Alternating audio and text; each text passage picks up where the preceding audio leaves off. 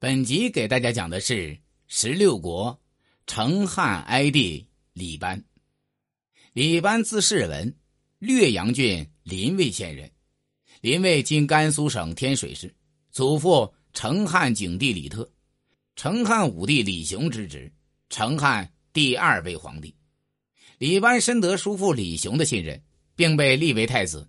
李雄死后，李班即位。同年，李班被李雄之子李悦杀害。时年四十七岁，谥号哀皇帝。李班出任平南将军。李班的叔父李雄虽然有十几个儿子，但都不成气候，所以李雄舍弃自己的儿子而立李班为太子。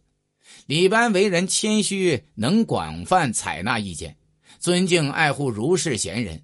从和典、礼谏以下，李班皆以老师的礼节对待他们。又接纳名士王谷和陇西人董荣、天水人文奎等作为宾客朋友，常年对董荣等人说：“看到周景王的太子晋、曹魏的太子曹丕、东吴的太子孙登，自己总是感到惭愧。怎么古代的贤人那么高明，而后人就是望尘莫及呀？”李班为人性情博爱，行为符合规范法度。当时李氏的子弟都崇尚奢侈靡费，可是李班常常自省自勉。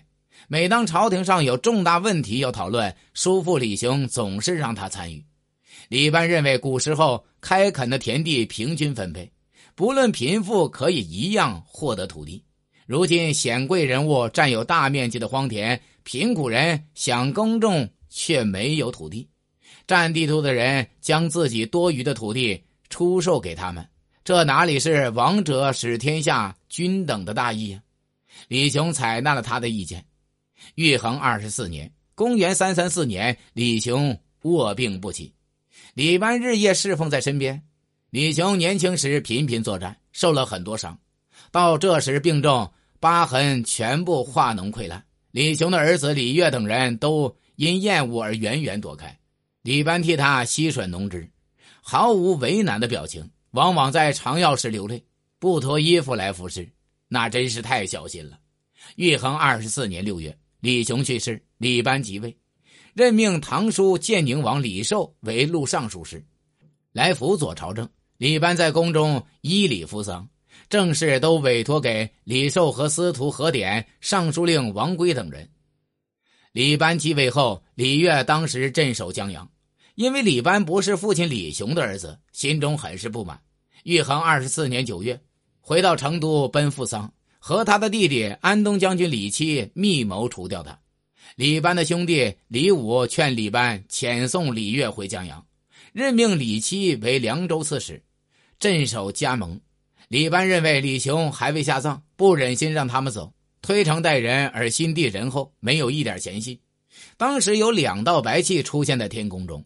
太史令韩豹奏道：“宫中有秘密阴谋的杀气，要对亲戚加以戒备呀。”李班没有明白。玉衡二十四年十月，李班因为夜晚去哭灵，李月在病宫杀了李班，时年四十七岁。李班共在位一年，于是群臣立李雄的儿子李七继位。本集已经讲完，下集讲的是十六国成汉。幽公李吉。